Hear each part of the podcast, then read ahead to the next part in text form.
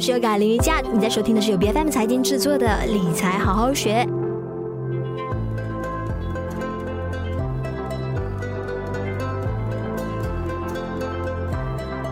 在过去几个星期哈，我们看到巴菲特的股东大会呢，是吸引了大众的瞩目，甚至呢，在债务上限课题发生的这一段时间，还频频刷着头条。那就这样呢，巴菲特和芒格在非常愉悦的氛围之下，针对人工智能的发展啊，银行业的危机、经济发展的前景、中美关系，还有甚至包括诶，为什么巴菲特这么喜欢日本股市等等这一些不同的层面，给予很多参与者不少的这一些投资上的一个智慧跟。建议。那么今天呢，我们就好好来复盘一下这个过去的股东大会究竟有哪一些特别的亮点？那现在价值投资是不是真的有如巴菲特所说的一样，真的是呃越来越难操作了呢？今天我们请到的来宾就 Finra Technology 的分析师有 Janice，你好。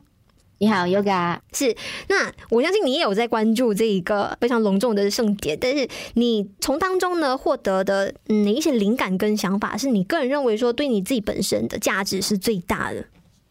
是，其实这一个的话呢，确实是每一年巴菲特有任何的这个动作的话呢，都会掀起一番很大的热潮。因为呢，身为投资者，第一个关注的就是巴菲特的这个动作。那么通过这个股东大会的话呢，基本上呢，我们呃做出了四个感想点哦。嗯，第一个呢就是。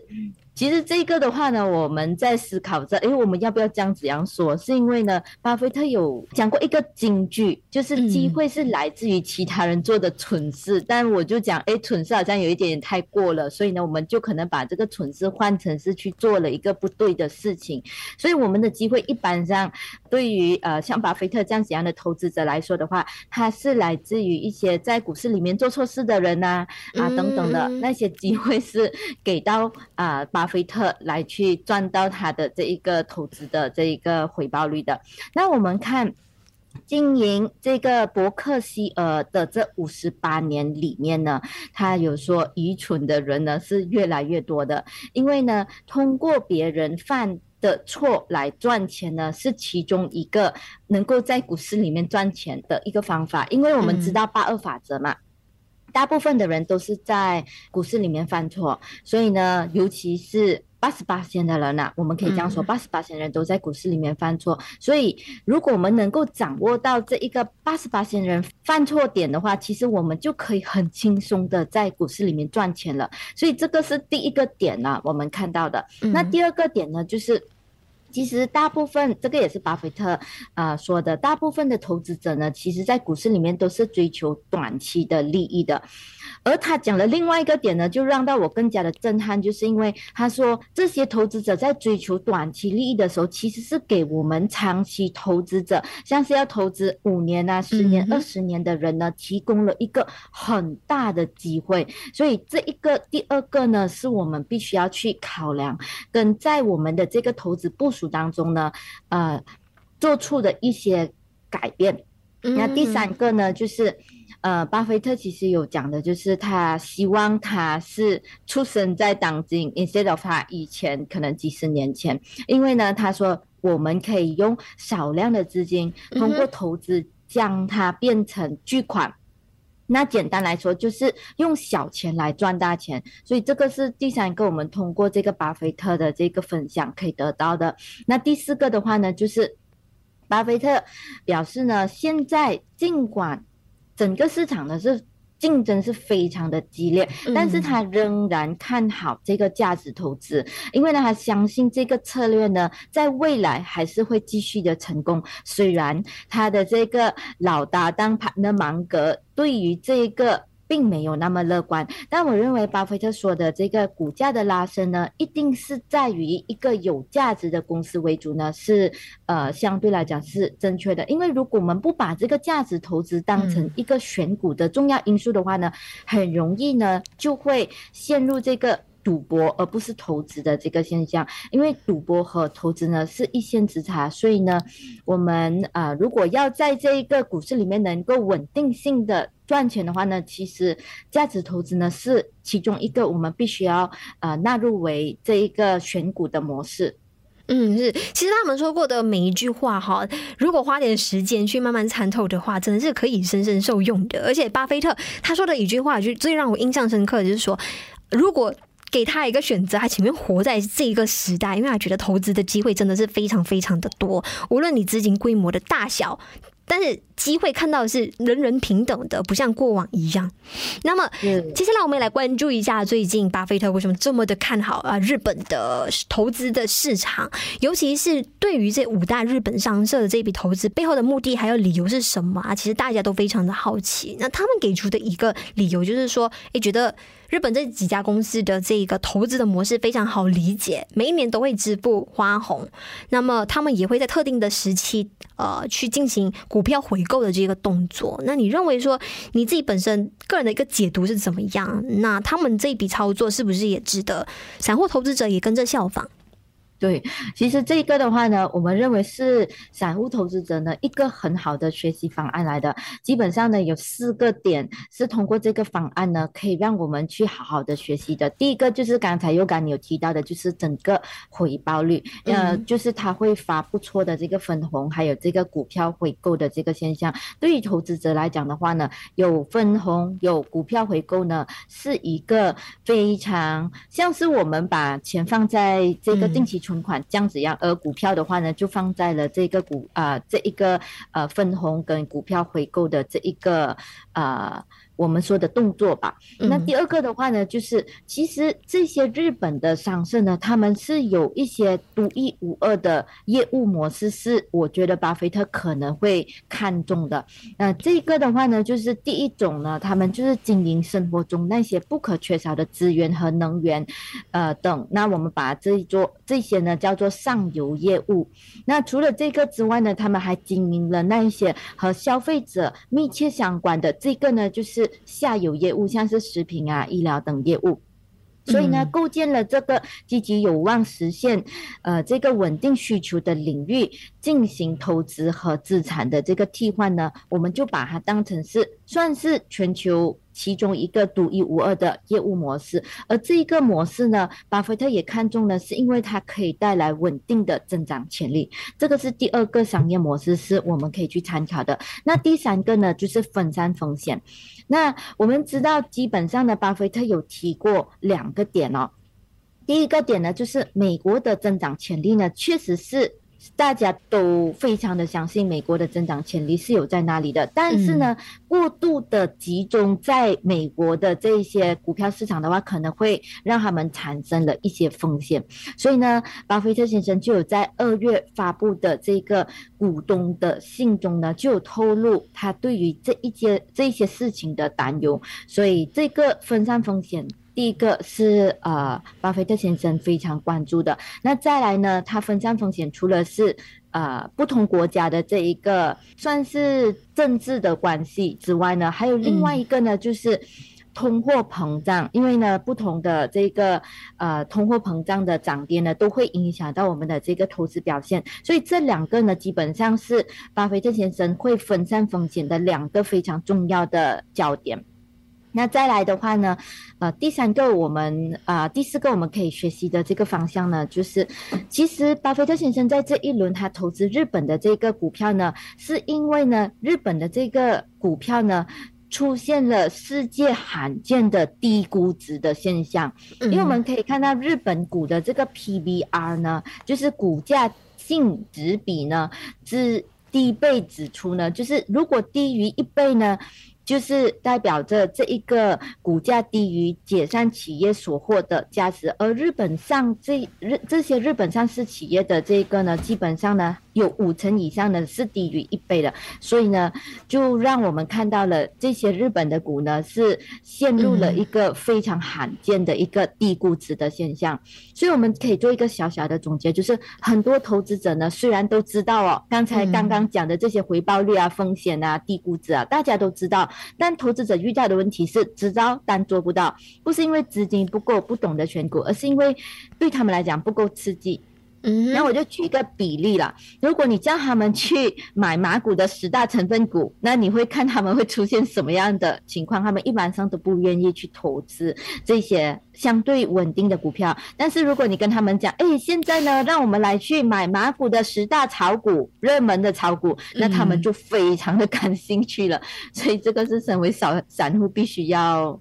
多留意的地方了。对，刚才你有说到啊、巴菲特有特别提到说，其实无论时间过了多久都好的，价值投资的这个理念是绝对不会过时的。但是芒格他自己本身也有承认说，其实做价值投资的话，现在会比较难一些些，而且好真正好的机会呢也会越来越少。那价值投资者要习惯自己不会像以前一样赚的钱还是那么的多。那你认为说，在目前哦，相当高度不稳定，然后一直不断的在啊、震荡。当中的这个股市行情当中，其实大家应该怎么样去更好的为自己守住自己手头上的资金？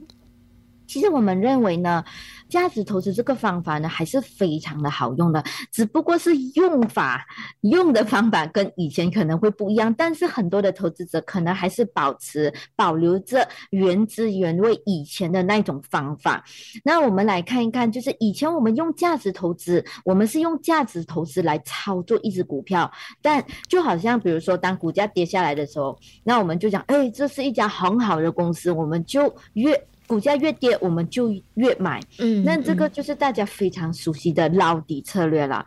但现在呢，我们用价值投资呢，我们并不是用它来操作。嗯，其实我们现在用价值投资，我们是用它来选股，因为它是一个非常大的一个基础，是我们必须要去考量的，是好像我们讲的一个 foundation 这样子样。所以操作呃选股方面，我们就用。价值投资，但是操作方面的话，我们就不再用只用，我们就不再只用价值投资了，我们就交给其他的投资方法，就好像是量化投资啊、技术面投资啊等等的。那我们就来讲一讲量化投资的话呢，基本上或者是技术面投资，我们最主要要知道的就是，我们可以通过这一些分析来去知道，现在这只股票它虽然是有价值，但是呢，如果我们按照现在的这个呃，时机去操作的话，它会不会给我们带来最大的回报率，也就是最大的收益？但是我们并不是讲，哎，越跌越买，越跌越买，也没有一个方向，它跌到多少才算底？然后如果跌到底的时候我们才买，跟一边跌一边买，那我们的资金有限，所以呢，嗯，基本上呢，还没到底部呢，你已经是。分分钟被逼要再重新的卖掉这只股票，就是我们讲的 cut loss 了。所以这个的话，就是价值投资现在可能啊、嗯呃，我们可以去参考的其中一个方法。嗯，再来，大家也非常关心，就是巴菲特清仓台积电的，诶，很大部分的理由是因为他也相当害怕地缘政治的风险会不会诶酝酿的，就是越来越严重，然后啊、甚至到时一旦爆发这个黑天鹅事件的话呢，要走也来不及了。那对于他。清仓台积电的这个决定，你本身有什么样的看法？甚至接下来你的投资决策会不会很大程度也会啊，因为这个地缘政治的关系呢，会有所调整？呃，基本上呢，我们可以看到巴菲特先生在五月八号的时候呢，他的这个伯克希尔这个股东大会上表示呢，其实他对于这个台积电业务的这个评估呢，并没有发生任何的变化的。也就是说，其实他还是非常的看好这支呃这家公司的，因为呢，这家公司在芯片行业呢是没有一家公司，他认为啦，暂时没有一家公司是能够跟台积电相提并论的。所以呢，巴菲特先生说，他为什么会对这一个台积电做出这样子样的评价，是因为呢，他认为台积电是世界上管理最好、最重要的公司之一，所以在五年、十年、二十年后呢，他也会做出同样的评价。至少他看来，芯片行业呢，暂时是没有一个人可以跟台积电相提并论的。所以呢，呃，按这个人和啊、竞争地位啊等等的话呢，他有讲。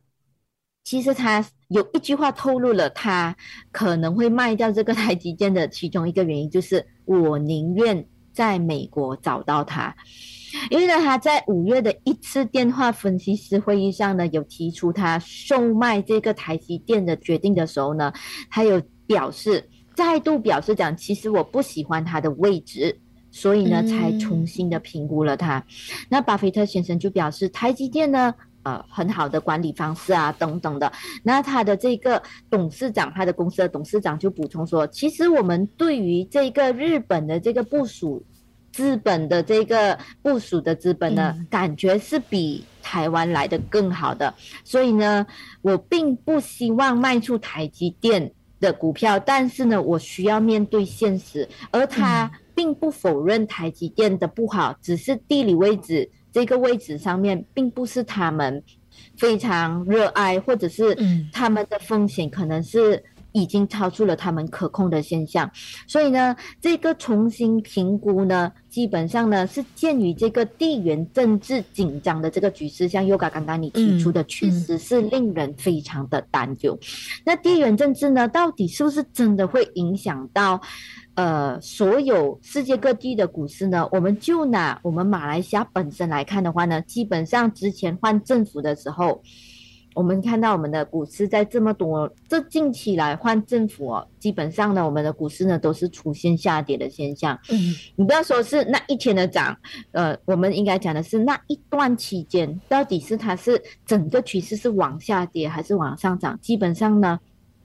这个下跌的这个趋势呢，是有在那边的。那第二个就是大家非常熟悉的就是俄罗斯打仗了，在近期这一个的话呢，那一个时候很多人非常的心动，想要捞底银行股，就是因为呢，在俄罗斯打仗的时候呢，银行股出现暴跌的现象。所以你说地缘政治到底会不会影响到整个股市呢？是会的。所以我们其实在投资的时候是有把这一些地缘政治的因素纳入为这个投资的考量因素的。嗯，OK，好的，非常完整的一个分析，而且我相信大家呢，就是在目前这么不稳定的市场情况之下呢，尽可能都会抓住任何一根浮木，然后多听听看看别人到底是有什么样不同的一个观点。那么，我觉得说这场巴菲特的股东大会呢，其实有点出了很多人性的弱点，就是包括他说，哎，其实他们的操作买入跟卖出都好呢，都是有一定的逻辑的，当中。并不会涉及到太多冲动还有焦虑的情绪在里头。我觉得这些都是